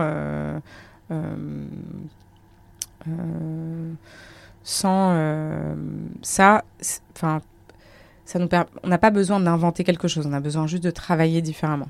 C'est sans réinventer la roue. c'est plutôt ça. C'est avec ce qu'on a, euh, comment on arrive à réduire. Déjà, on est dans des belles réductions la première année. Euh, nous, on a enfin, les équipes transport chez Vestiaire travaillent avec les transporteurs, puisque finalement, nous, on n'est pas notre propre transporteur. Donc, on travaille avec des acteurs qui eux aussi ont leur propre stratégie climat, par exemple sur le dernier kilomètre. Est-ce que c'est plus intéressant d'aller sur euh, un point de relais euh, un point de relais ou à la maison? C'est marrant parce qu'on a eu une discussion avec des consultants là-dessus. Ils nous ont dit que c'était pas forcément. Enfin, on a besoin de travailler sur ça. Ça nous a beaucoup. On s'est dit quoi? Hmm, Le dernier kilomètre euh, Comment ça, le point relais Des fois, c'est pas plus intéressant? Je crois que ça dépend des villes. Enfin, je veux pas dire trop de bêtises, mais en tout cas, on travaille là-dessus. On veut vraiment comprendre ce qui est possible et aussi euh, bah, du coup, de donner une, offre euh, variée à nos consommateurs pour pouvoir avoir la réalité de leur transport. Acheter, euh, acheter sur une plateforme, des fois, on ne voit pas le travail derrière. On ne voit pas tout ce que ça implique. et on ne voit pas non plus ce que ça coûte en transport. Je parle en coût, pas monétaire, mais en tout cas en coût environnemental. Et donc, pouvoir partager cette information pour aussi inciter les gens à faire euh, différemment. Mais aussi, euh, sur. Euh, mais aussi, bah, du coup, quel est l'intérêt d'acheter le plus près de chez moi? OK, pas on parlait de la douane tout à l'heure, il n'y a peut-être pas la douane, mais surtout, bah, forcément, ça réduit l'impact les, de transport. Donc ça, c'est côté transport. Euh, c'est les premières euh, euh, sous parties. Et, côté tech, c'est vraiment sur... Il y a deux choses. C'est améliorer notre architecture de plateforme, ce qui veut dire que acheter sur Vestiaire, en tout cas utiliser la plateforme Vestiaire doit coûter en énergie, enfin doit être la moins coûteuse en énergie pour l'utilisateur. Et, euh, et puis, euh, pour ce qui est l'enjeu tech de beaucoup de gens, je pense, de plateformes, en tout cas, euh, là où se trouvent nos data centers. Très bien. Et sur la, deuxième partie, au sujet de, des institutions et du gouvernement? Sur les institutions et, la, et, le gouvernement, donc nous, on a bien quand je suis arrivée, on, on, on a bien travaillé avec l'équipe de Brune Poisson, sur les gouvernements, on n'est pas à égalité dans tous les pays où on se retrouve, hein, forcément. Euh, euh, en tout cas, on discute euh, aussi pas mal avec bah, Cédric O, qui est un peu notre référent côté French Tech, disons. Euh, et, euh, et sinon, notre, enfin, et d'ailleurs avec le Prince Charles, on en a parlé juste avant. Mais sinon, on a beaucoup d'activités avec des organisations. Donc, on parlait de Paris Good Fashion. On travaille aussi euh, avec la Fondation Hélène MacArthur. On travaille avec le World Economic Forum aussi sur une partie de digital et ce qu'on peut apporter sur la partie digital ID, pardon. Mm-hmm ce qu'on peut apporter euh, dans cet esprit-là, comment on peut euh, apporter notre expertise, tout ce qu'on sait de la seconde main. Euh, ensuite, on a participé à des travaux avec le Fashion Alliance de, des Nations Unies. Et euh, global, enfin ça c'est les premiers que j'ai en tête. Ah, et le Fashion Pact, bien sûr, on est signataire du, du Fashion Pact qu'on a rejoint euh, euh, plus récemment mhm. pour pouvoir participer à ces, ces discussions. Après, nous on est toujours ravis. Alors je, je suis sûre, puisqu'on il faut qu'on y met beaucoup d'énergie, mais il faut qu'on en mette encore plus, qu'on qu'on peut aussi participer à, aux réflexions c'est bizarre de parler de la mode du futur et de parler qu'avec des gens qui font la même chose depuis 30 ans. C'est euh, alors qu'il y a d'autres personnes, et là je parle pas que de vestiaire, hein, il y a le secteur de la seconde main, mais aussi euh, les filières de, recyclage. Et il y a tellement de gens euh, qui font ont d'autres modèles, des nouveaux modèles, des nouvelles solutions, qui font de la recherche et du développement sur plein de sujets. Et, l'idée, c'est de pouvoir parler tous en ça, ça, serait bien de parler tous ensemble. Et pour l'instant, on n'est pas invité toujours partout, mais on a vu vraiment une vraie différence depuis un an et demi, euh, où on, on participe beaucoup plus. Et ça, c'est euh, et par ailleurs, on fait, on veut nous-mêmes avoir nos propres études, pas forcément pour dire vestir c'est super, mais pour vraiment se rendre compte où on peut s'améliorer, comment on fait, c'est quoi, est-ce qu'il y a un réel impact? Parce que depuis tout à l'heure, je, sais que je l'ai dit beaucoup, acheter moins, acheter mieux, mais une fois qu'on l'a dit, est-ce qu'il y a un impact sur les consommateurs? On veut aller jusqu'au bout des choses. Euh, le fait que Kering ait rejoint euh, la table des investisseurs, ça nous permet aussi d'échanger avec les équipes parce qu'ils ont une grosse équipe, ils sont plutôt, euh, enfin ils ont été hyper précurseurs sur l'IPNL, l'Environmental Profit and Loss. nous, ça nous inspire pour faire notre premier rapport d'impact qu'on fera en début d'année. et donc voilà, on, veut s'inspirer des autres, euh, mais on veut aussi apporter euh, vraiment euh, bah, l'inspiration aux autres. Tout à l'heure, tu as mentionné l'impact des achats de neufs, particulièrement de, mauvaise qualité, sur l'impact social en fait de, ces, de ces chaînes de prod, chez les femmes notamment. on a parlé beaucoup de, des engagements écologiques de vestiaire. Il y a une partie de, comment dire une, partie un petit peu cachée de l'impact de la vente sur Internet, qui est celle de le des mauvaises conditions d'emploi des gens sur les plateformes logistiques et pas ah nécessairement au bout du monde, ça peut être à côté de chez nous. Est-ce que tu peux nous parler un peu, enfin rapidement, tu vois, de qui sont vos partenaires? Est-ce que vous connaissez, est-ce que vous êtes, j'imagine que vous n'êtes pas sur le même modèle qu'Amazon en termes ah de, rythme de travail, etc. Non, non, et puis nos centres logistiques, qui sont à nous. Enfin, D'accord. on a des employés. C'est ce que je voulais savoir. On s'est installé à Tourcoing parce que c'était un bassin aussi très sinistré. Euh, c'est aussi euh, par conviction de rapporter un peu de euh, d'activité dans cet endroit-là que notre on a un magnifique endroit à Tourcoing. J'adore, enfin vraiment j'adore ce sens. Je, vais vraiment aller voir comment. on je, je t'invite officiellement. Et non, mais parce que c'est formidable et puis on a aussi une équipe formidable là-bas. Il y a combien de euh, personnes qui bossent euh, euh, Plus d'une centaine de, de, personnes qui travaillent dans notre centre logistique. Et puis on a nos deux autres centres logistiques, un à Hong Kong. Non, pardon, je dis trois maintenant, parce qu'on en a trois. Un à Hong Kong, un à Londres et un à New York.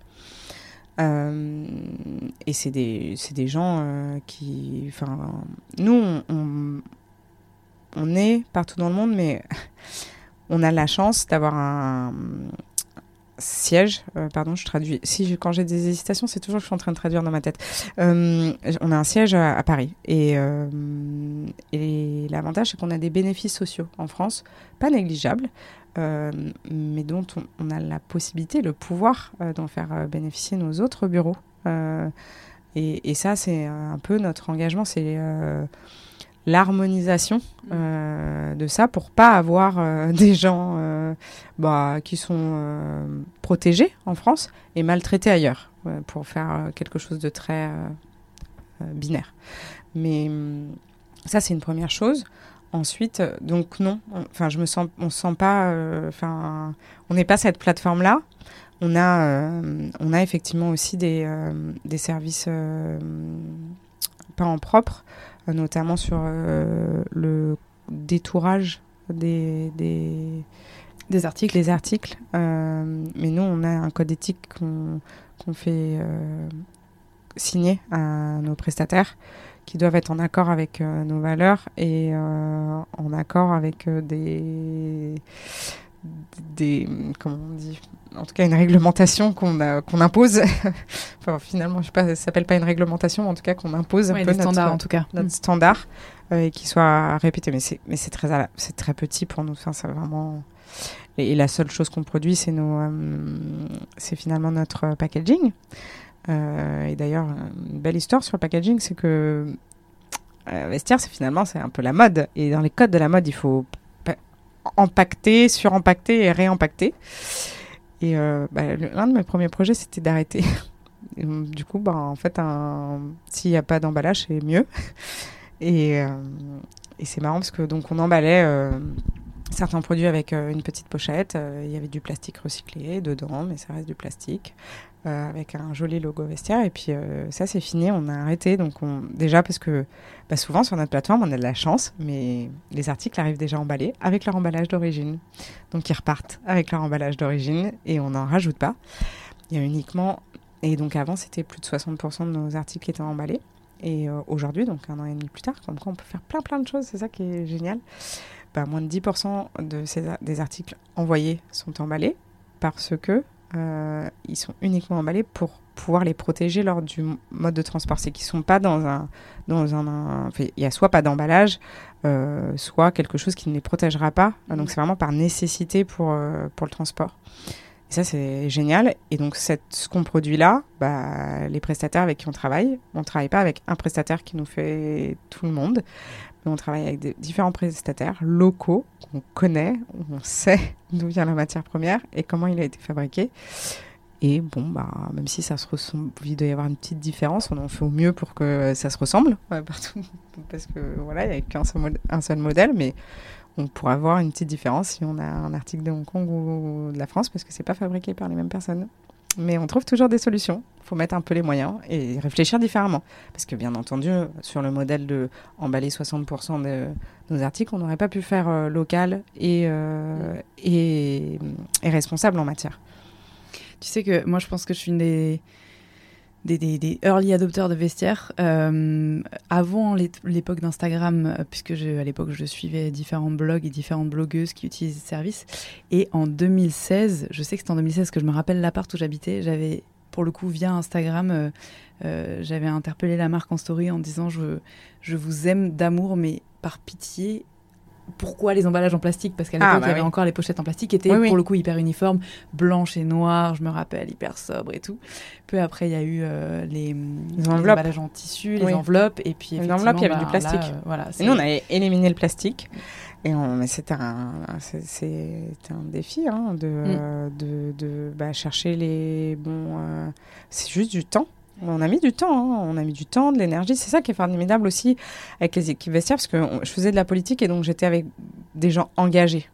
Mais la grande surprise d'arriver dans cette entreprise, alors bien sûr, je veux pas paraître neuneux et je pense que c'est pas partout pareil dans toutes les entreprises, mais chez Vestiaire, les gens sont plutôt engagés.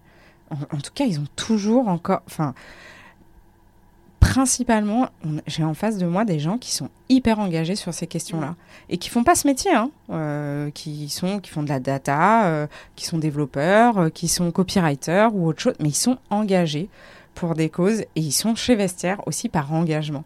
Et donc ça se ressent dans leur métier parce que quand on s'est tous mis autour de la table et on a dit il faut trouver une solution, bah en fait il y a eu des efforts énormes faits. Mais je pense que c'est, comment dire, il y, y, a un bon sens partagé. Et euh, la réponse, elle se trouve vraisemblablement dans le, le top management, n'est-ce pas? C'est ça. Euh, et alors justement, le, la dernière chose qui nous reste à voir ensemble, c'est euh, la partie bah, vie des équipes, en fait, gouvernance de l'entreprise. Je sais qu'il y a plein de valeurs qui te sont chères, mais j'imagine qu'ils sont chères aussi au board, notamment enfin l'inclusion, Hein le- l'empowerment au féminin et de différentes minorités. Et tu as un plan assez détaillé qui m'intéresse. Bah, c'est pareil, autour de ces quatre piliers euh, environnement, on a aussi euh, la même chose euh, sur la partie inclusion et diversité. Et très concentré sur l'interne, parce que je pense que... Alors, on a notre responsabilité, hein, on véhicule des images. Et donc, véhiculer, des, véhiculer des images, faut aussi prendre la responsabilité d'un parti pris, où soit on a envie de montrer des clones euh, de gens qui sont selon un standard euh, beau, et, et soit on fait autre chose. Nous, on fait autre chose, donc ça, c'est notre partie euh, mode et ce qu'on véhicule comme image, et ça, c'est pour l'externe. En interne, en revanche, on a un rôle euh, dans l'entreprise euh, à faire en sorte que tout le monde se sente bien. On ne peut pas parler de communauté à l'international et pas être représentatif chez nous. C'est euh, compliqué. Ou en tout cas, de pas essayer de tendre vers le maximum vers cette diversité qui est notre communauté, dont on est tellement fier, dont on parle à l'extérieur, mais finalement, on irait chercher des clones. Alors, on a, on a, hum, on a un défi chez Vestiaire, parce qu'on a cette partie très tech, où, euh, et ça c'est notre engagement plutôt sur la partie écosystème euh, dont on parlait tout à l'heure, c'est comment on va faire en sorte qu'il y ait plus de femmes dans la tech et quel levier on peut avoir. Donc, déjà, euh, j'ai de la chance d'avoir des collègues qui sont hyper actifs. Et quand on a mis ce sujet sur la table, on a regardé un peu les chiffres, on a dit Ok, bon, à peu près 14% de femmes dans la tech. Ouais, c'est pas beaucoup. Bon, la moyenne, c'est à peu près 16%, il me semble, si je dis pas de bêtises. Et bah, tout le monde s'est retrouvé, enfin, en tout cas, les gens qui, sont, qui font partie du process de recrutement pour euh, ces euh, postes-là se sont montés vraiment les manches et ont dit Ok, il faut qu'on ait euh, plus de femmes dans la tech. Euh, parce que pour le coup, dans la, dans la tech, en plus, on a un, public très international, enfin, des, un public, des employés très internationaux euh, qui viennent de partout dans le monde. Euh, c'est plutôt riche en diversité ethnique, mais pas du tout sur l'égalité femmes-hommes. Et, et, et les chiffres sont ont jumpé en, en un an parce que il faut mettre un peu d'effort. Donc oui, ça mettra peut-être un peu plus de temps euh, pour trouver la candidate euh, parfaite. Euh, et qui, mais il faut aussi donner envie à ces candidates de venir chez Vestiaire. Et je pense que le, le sujet, beaucoup des femmes dans la tech, c'est l'environnement dans lequel elles évoluent. Il y a un autre problème qui est un problème plus en amont, c'est à quel moment les femmes n'ont pas choisi la tech comme orientation. Et donc ça, c'est aller bah, parler dans des écoles, euh, s'investir, faire du mentorat, euh, faire en sorte que euh, bah, les hommes, que ce soit pas un problème de femmes dans la tech pour les femmes de la tech déjà chez Vestiaire, mais plutôt comment on fait, euh, nous en tant qu'équipe et pour euh, l'équipe euh, du top management, aussi pour aller parler euh, de ces sujets-là et faire en sorte qu'on choisisse la tech et on commence à... Enfin, on commence. On a des projets euh, pour plus tard où on aimerait vraiment être un- plus en amont, en amont, en amont, en amont, presque au lycée, euh, pour euh, bah, participer à ce changement et, et peut-être même peut participer, avoir notre propre académie. Enfin, c'est pas, c'est pas négligeable. Et on a d'autres sujets, donc là plutôt en interne. C'est peut-être l'éducation politique que, j'ai, mais on peut pas faire les choses pour les gens sans parler avec les gens et sans les faire participer au débat.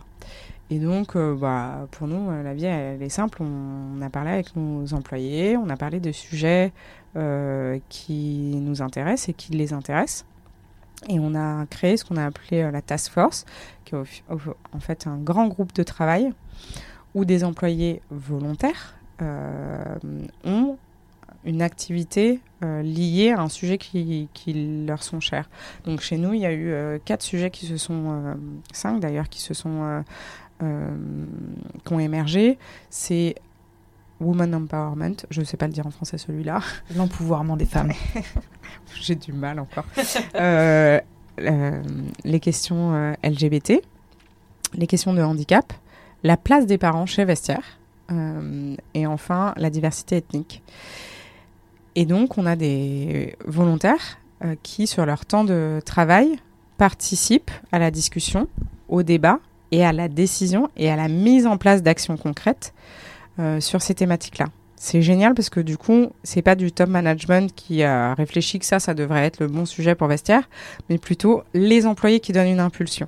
Alors bien sûr, euh, toujours, euh, moi, je, je les accompagne, je leur donne les clés. Ils ont droit à une, une formation pour pouvoir leur donner aussi les clés de, parce que c'est pas leur métier. Hein. Le directeur euh, de la task force LGBT, il est rédacteur. la directrice de la task force ethnique, diversité ethnique, elle est, elle est dans la tech.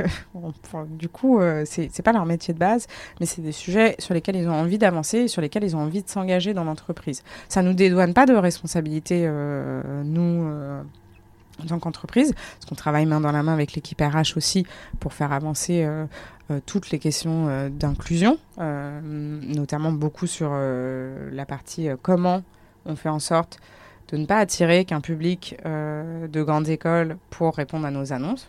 je dis les choses un peu bêtement, mais mm. comment on fait pour attirer un maximum de talents d'horizons très différents. Et, euh, et les employés ont, ont fait euh, émerger des actions incroyables. Euh, l'année dernière, la task force Être un parent chez Vestiaire a apporté le sujet de la crèche. et en très peu de temps, ben, de l'idée à la mise en place de ces places en crèche, qui est complètement en autonomie par ce groupe de travail, nous, on leur donne les moyens de le faire, mais euh, ensuite, euh, ils le font. Bah, maintenant, tous les parents chez Vestiaire, tous les jeunes parents euh, ont une place en crèche, s'ils le demandent. Génial. C'est, mais, et c'est, c'est marrant parce qu'il n'y a rien de compliqué. C'est vraiment, c'est ce qui est bien chez Vestiaire, c'est que la vie, elle est simple. Ouais, c'est en amont, il faut, comme tu le dis, avoir l'idée, laisser la place aux idées des autres d'exister, puis ensuite donner les moyens de les mettre en forme. Mais, exactement. C'est de les accompagner. Mais, mais pour nous, c'est génial. Enfin, pour nous, pour nous en tant qu'employeur, euh, c'est aussi génial parce que bah, on dans les entreprises, on parle de euh, d'attractivité de ces employeurs. Bah, ça, enfin, je pense que pour eux, c'est euh, déjà il y a une forme de fierté de, de participer au changement, d'être acteur du changement. Il y a aussi bah, concrètement, pour les parents chez Vestiaire, bah, ça règle un problème qui est un réel problème à Paris, par exemple, euh, sans prendre euh, l'exemple des autres pays. Et, euh, et puis, bah, pour, pour l'employeur, c'est aussi intéressant. Donc, tout le monde a gagné. Et, et, on, leur, on leur donne sur leur temps de travail, bien sûr, pour pas que ça soit aussi euh, du bénévolat, euh, mais des opportunités de faire autre chose et de découvrir d'autres choses. Et il y a des gens qui se réorientent vers d'autres choses après euh, parce que c'est des sujets qui les intéressent tellement que finalement, bah, ils ont envie de faire ça un peu plus à plein temps. Tu leur laisses la même possibilité d'un parcours évolutif que, que dont tu as pu bénéficier toi-même. c'est ça. Et alors, du coup, j'ai une dernière question.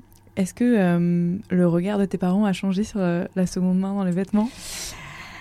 Alors, je, je, suis toujours en train de convaincre euh, ma mère, cette grande consommatrice de toujours. Donne-nous des tips pour les repas de Noël qui arrivent. Qu'est-ce qu'on va raconter euh, à tous ces réfractaires et, eh ben, je pense qu'il faut trouver euh, l'argument selon la personne. Moi, je sais que mes nièces, le sujet, c'est l'argent. Donc, moi, quand je leur explique que cette même paire de chaussures que j'ai acheté sur Vestiaire en très bon état. Euh, bah, je l'ai eu moins cher que euh, ces bottes qu'elle est allée s'acheter sans mettre, je veux pas, mais chez, dans des grands magasins. je l'ai acheté voire deux fois moins cher. Bah, en fait, là, tout de suite, j'attire leur attention. Ah bon, d'accord, je vais aller regarder sur Vestiaire ce qu'il y a. Euh, des fois, c'est euh, bah, mes sœurs, par exemple, elles ont du mal à faire ces recherches-là. donc, euh, je leur dis, OK, qu'est-ce que vous cherchez? Je vous propose des choses. Donc, de temps en temps, c'est aussi un peu donner de sa personne et dire, bah, tu vois, le, pull, le, le manteau, là, en l'occurrence, c'était un manteau récemment. Tu vois, le manteau que tu regardes, regarde, il y en a encore un mieux sur vestiaire. Il est en super bon état. Il est beaucoup moins cher. Et il est en laine, vraiment, pas en 2% de laine. Et, euh, et, hop, une convaincue qui achète. Euh, parfois, c'est euh, faire un cadeau. Moi, je fais ce que je fais avec ma mère, parce que ma mère, c'est plus, c'est plus compliqué. Donc, quand, elle, quand une fois que je vois qu'elle est satisfaite, là, je peux dire, bah, c'est de la seconde main. Mais j'ai une personne que je connaissais qui avait demandé pour son anniversaire uniquement des cadeaux de seconde main. Et avait des parents qui étaient loin de ce sujet-là. Et bien, ce que j'ai trouvé très, et ça m'a beaucoup ému, je me rappelle, euh, je trouvais très, très mignon, c'est qu'elle avait fait, elle était allée chez un antiquaire, parce que bon, euh, elle en avait les moyens, mais euh, elle était allée chez un antiquaire et c'était tout ce qu'elle avait trouvé, parce qu'en fait, pour elle, la seconde main, c'était que ça, c'était l'antiquaire pas très loin dans sa rue, devant lequel elle passait, et elle lui avait acheté une petite table de chevet pour, pour chez lui. Et c'est comme ça qu'elle est rentrée dans, dans ce truc de la seconde main. Donc c'était pas le bon coin, mais c'est je pense que c'est aussi euh, une manière euh, un peu euh, intelligente de les ramener parce que bah, la morale, c'est dur de moraliser les gens. Je pense que c'est compliqué. On a tellement, on est moralisé par un discours politique constamment. donc en plus, c'est en famille, on ne peut pas utiliser ce moyen. Moi, je trouve qu'on on obtient plus dans la douceur et, et, en étant conciliant. Et le, désir pour des beaux vêtements et la confiance? Notamment celle accordée à Vestiaire. Merci beaucoup, Dounia. Merci, Victoire. Merci pour votre écoute. Si vous êtes encore là, c'est peut-être que vous avez apprécié cet épisode. La meilleure façon de nous le faire savoir, c'est de partager ce podcast sur vos réseaux, par email ou de bouche à oreille, de laisser sur iTunes un commentaire 5 étoiles et de vous abonner à la chaîne sur la plateforme d'écoute de votre choix.